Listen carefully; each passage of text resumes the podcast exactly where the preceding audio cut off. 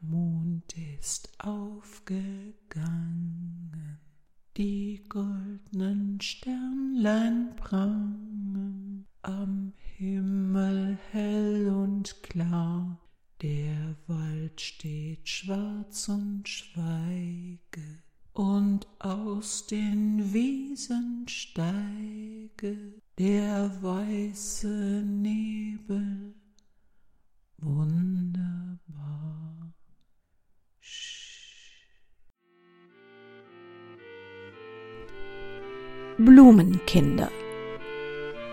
Kurzkrimi von Henrietta Pazzo. Eine Produktion des Krimi-Kiosk Verlages Petra Weber in Köln. Sprecherinnen Margit Felser und Petra Weber.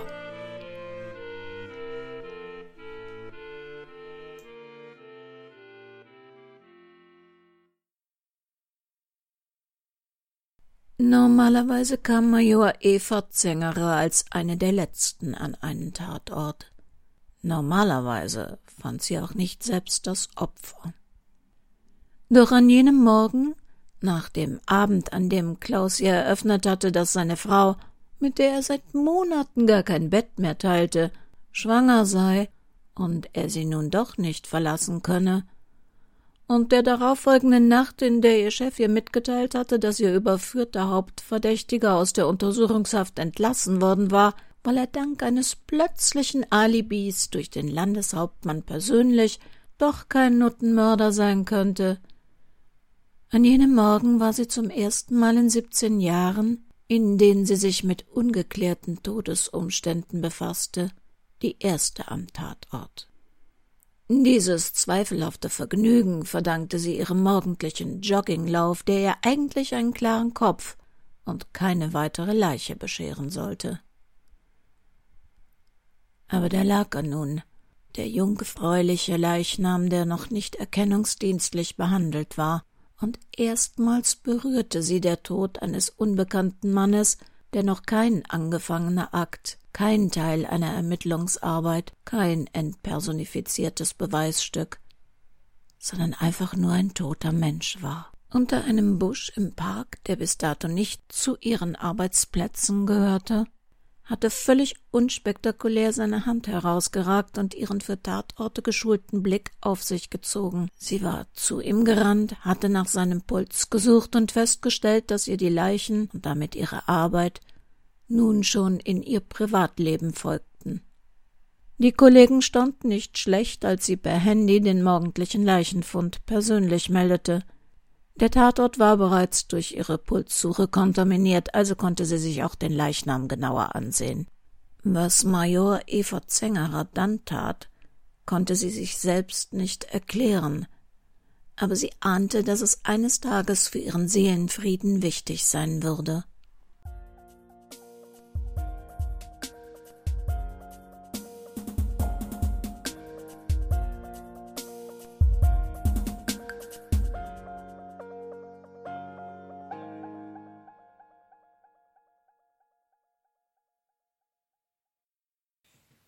Ich sehe, Sie waren mit dem Feigerl beim Polizeiarzt und kommen jetzt erst zurück. Wie ist das passiert?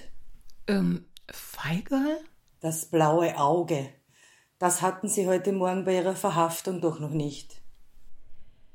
Luisa Bamberger sah auf den Boden. Sollte sie dieser Frau wirklich erzählen, was passiert war? Verbesserte das ihre Lage? Verschlechterte es sie?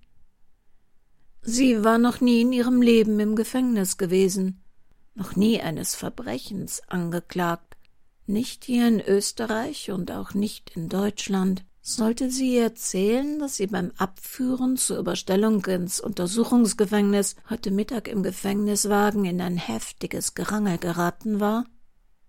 Eine der Frauen, die neben ihr gesessen hatte, wurde verdächtigt, ihre Tochter misshandelt zu haben. Die Gefangene gegenüber schien das zu wissen. Erst wurde die Frau neben ihr heftig beschimpft, und urplötzlich war ihr gegenüber aufgesprungen und über ihre Sitznachbarin hergefallen. Dabei hatte auch sie einen heftigen Faustschlag abbekommen, noch bevor das Wachpersonal eingreifen konnte. Später hatte sie dann erfahren, dass inhaftierte Frauen, die ihre Kinder misshandelt hatten, sich vor den anderen, die oft wohl selbst Mütter waren und ihre Kinder schmerzlich vermissten, in Acht nehmen mussten.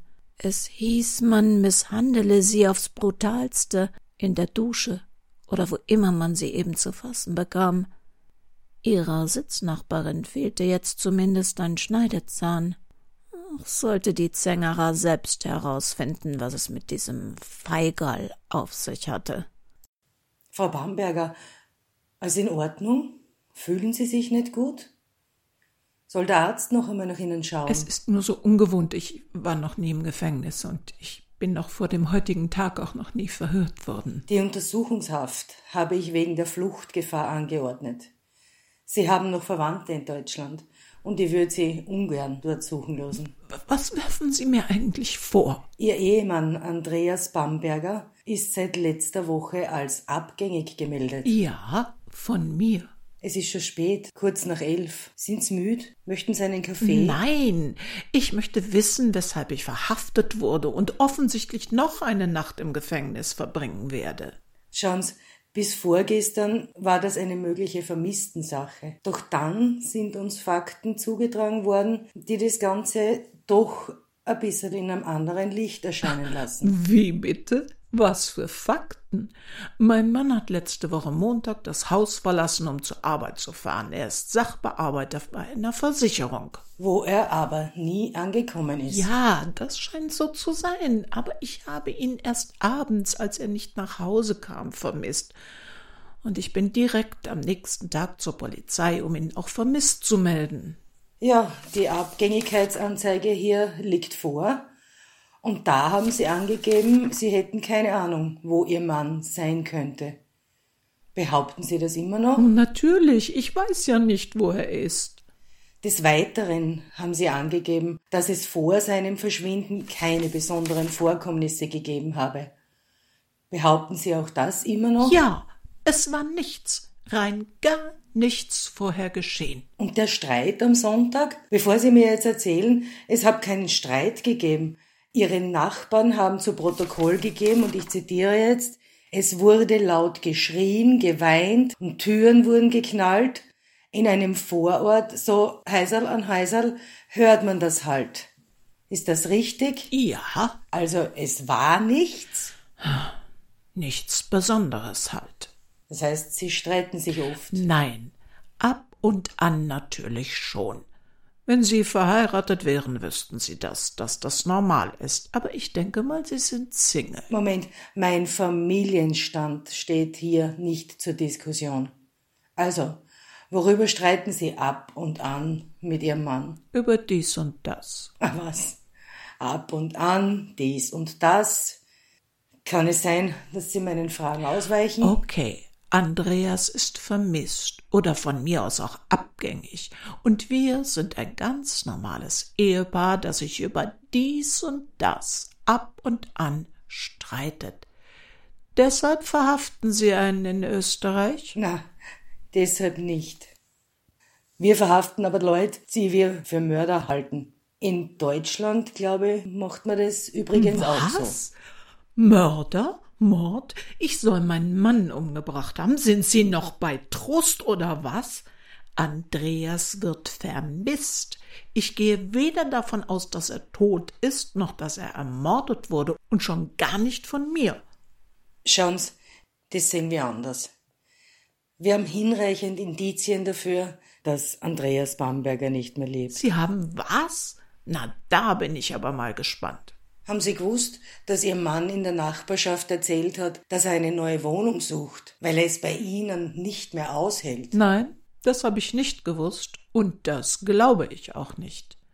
Weil, und jetzt kommen wir mal konkret zu dies und das, er nämlich Kinder haben will. Kinder mit mir. Und man will wohl kaum Kinder mit mir haben, wenn man Trennungsabsichten hätte. AG wirklich? Und Sie wollten keine? Doch, aber ich hielt den Zeitpunkt für falsch. Mhm, naja. Sie sind 36. Ist schon ein bisschen spät für eine Erstgebärende, oder? Da muss man ja einen Mann schon verstehen. Das ist ja wohl meine Privatsache. Ja, da haben Sie allerdings recht. Aber vielleicht hat Ihr Mann ja eine gefunden, für die der Zeitpunkt jetzt gerade richtig Haben war. Haben Sie dafür auch nur einen einzigen Anhaltspunkt gefunden? Es gibt eine Lebensversicherung über 500.000 Euro, das haben Sie gewusst, oder? Ja. Mein Mann arbeitet bei einer Versicherung. Das gehört zu einem Servicepaket für die Angestellten. Kennen Sie den Begünstigten im Todesfall? Und natürlich soll mich das jetzt belasten, dass ich im Todesfall reich würde. Ah, Sie wissen's gar nicht. Er hat am Freitag vor seinem Verschwinden einen Lutz Buchlat als Begünstigten eingesetzt. Und die vorherige Begünstigte in der Polize, Luisa Bamberger, streichen lassen. Was? Wie, wie bitte? Äh, das glaube ich einfach nicht. Wer soll denn dieser, dieser Lutz Buchlat sein? Bitteschön. Schauen selbst. Luisa Bamberger starrte auf das Papier. Was sollte das bedeuten? Warum hatte Andreas das gemacht? Sie verstand das alles nicht. Sie hatte mit seinem Verschwinden nichts zu tun. Aber wie passte das alles zusammen? Warum suchen Sie nicht nach meinem Mann, statt mich zu verhören? Wir beide wissen doch, dass er nicht mehr lebt. Geben Sie es halt zu, dass Sie ihn umgebracht haben. Dann geht es hier alles ein bisschen schneller. Wieso umgebracht? Mein Mann wird vermisst. Ich gehe davon aus, dass er irgendwo lebt, einen Unfall hatte und vielleicht nicht weiß, wer er ist oder wie er nach Hause kommt. Ah ja, haben's ein bisschen viele Krimis gelesen. Das passiert im richtigen Leben übrigens so gut wie nie, das kann ich Ihnen versichern. Verraten Sie mir lieber, wie Sie ihn umgebracht haben. Und warum? Wegen des Geldes? Ist er Ihnen mit seinem Kinderwunsch auf die Nerven gegangen? Nein! Ich, ich glaube, ich möchte jetzt auch nichts mehr sagen. Bisher dachte ich, dass ich keinen Anwalt brauche, weil sich das alles aufklären würde. Ein Missverständnis. Aber Sie, Sie sind ja komplett irre. Sie wollen mir einen Mord anhängen.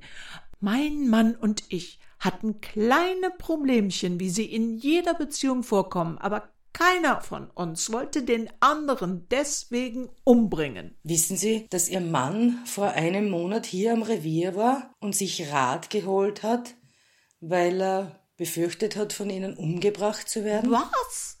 Ach, das, das, das glaube ich nie und nimmer. Das haben Sie erfunden, um Ihre schreckliche Mordtheorie gegen mich zu konstruieren.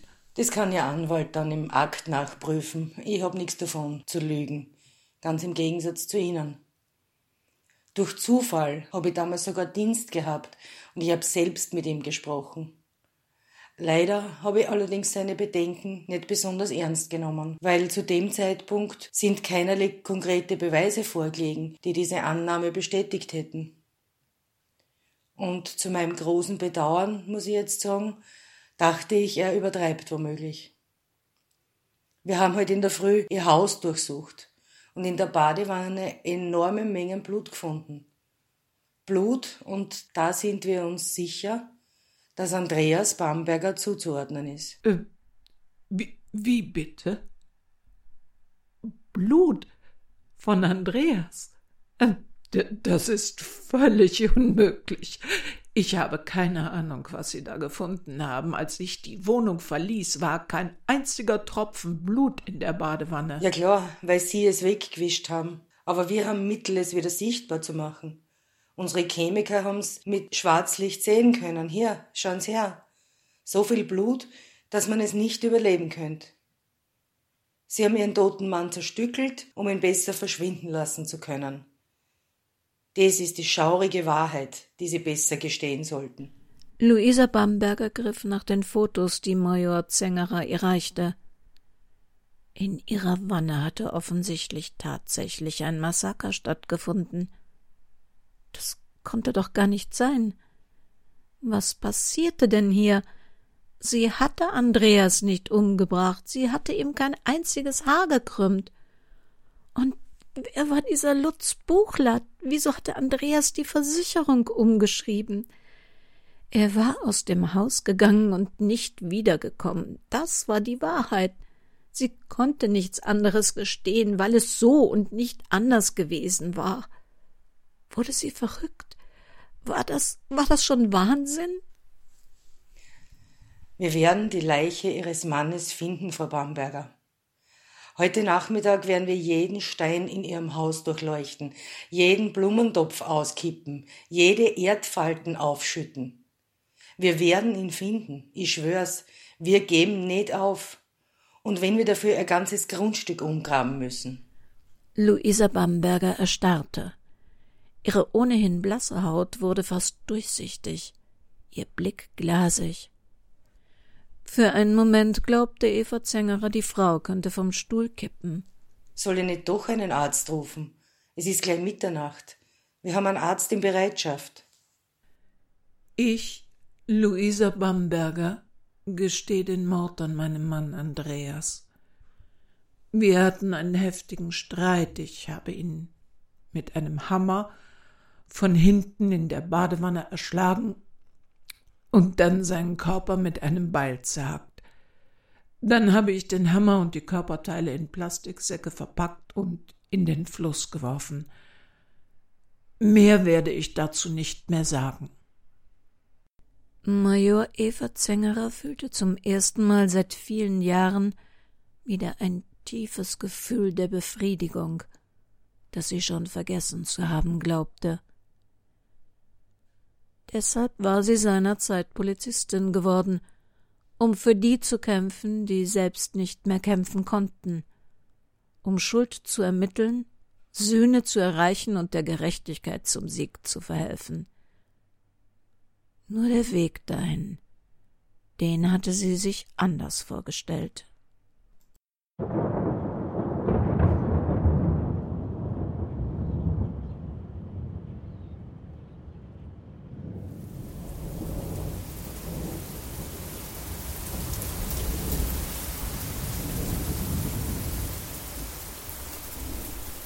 Das Gewitter war weitergezogen.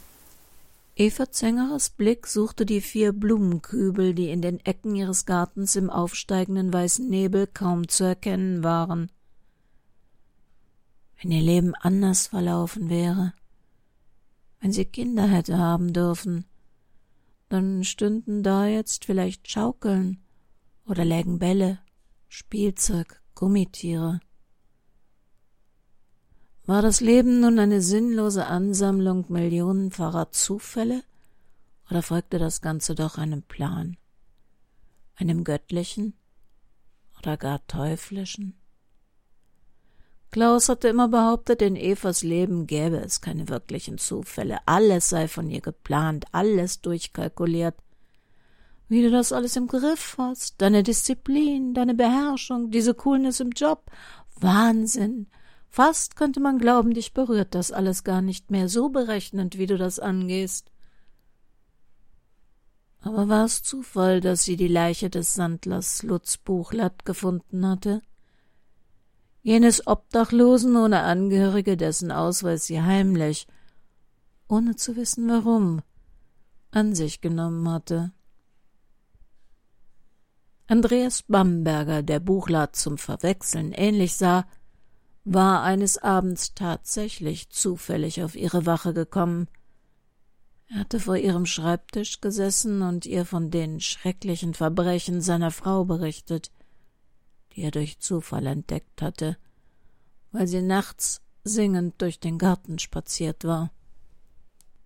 Major Zengerer hatte ihre Bürotüre geschlossen, sich zu dem weinenden Mann gesetzt und ihm erklärt, dass das Gesetz Österreichs solche Morde mit Milde sieht, und eine Strafe, die sie und er für angemessen hielten, nie und nimmer zu erwarten sei.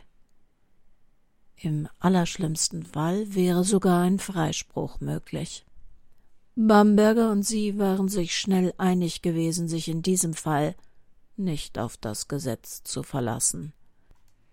Eva hatte ihm Buchlatz Ausweis gegeben, ihn über Spritzmuster von Blut in Mordfällen instruiert, damit er seine Badewanne mit ihm entnommenem Blut entsprechend präparieren konnte. Sie hatte ihm erklärt, wie er die Nachbarschaft involvieren konnte und wie man verschwand, ohne wiedergefunden zu werden. mit den 500.000 Euro aus der Versicherung. Kein Zufall war dann die Zusammenstellung der Mithäftlinge beim Gefangenentransport und der Hinweis auf die akribische Hausdurchsuchung. Dass Luisa Bamberger mit ihren Verbrechen womöglich davongekommen wäre, hatte sie offensichtlich nicht gewusst, und die Aussicht auf ein brutales Zusammentreffen mit Müttern im Knast hatte sie so sehr gefürchtet, dass sie lieber einen Mord gestand, den sie nicht begangen hatte, als die drei, die sie wirklich verübt hatte. Eva Zengerers Blick blieb auf dem Blumenkübel rechts von ihr haften. Lutz Buchlerts Urne mit seiner Asche hatte dort ihre letzte Ruhe gefunden. Das war sie ihm schuldig gewesen. Der liebe Gott hatte ihr keine eigenen Kinder geschenkt, aber drei Blumenkübel mit den neugeborenen Babys von Luisa und Andreas Bamberger. Wollst endlich Sondergrämen aus dieser Welt uns nehmen durch einen sanften Tod. Und wenn du uns genommen, lass uns in Himmel kommen, du unser Herr und unser Gott.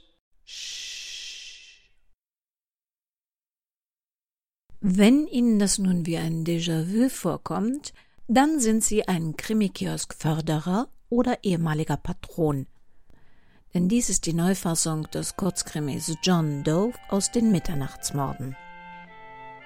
Das Lied Der Mond ist aufgegangen stammt übrigens von Matthias Claudius und hat tatsächlich diesen schaurigen Text. Die Musik ist verfügbar unter Public Domain von Wikipedia. Wir hören uns wieder am 30. Mai, das ist der letzte Donnerstag im Mai, und dann kann ich auch mehr zum 13. Fall für die Kanzlei Manott berichten. Und ob Sie nun einen Garten mit Blumenkübeln haben oder doch lieber nur einen Rasen, passen Sie bitte gut auf sich auf. Das Leben, das kann für jeden von uns sehr kurz sein.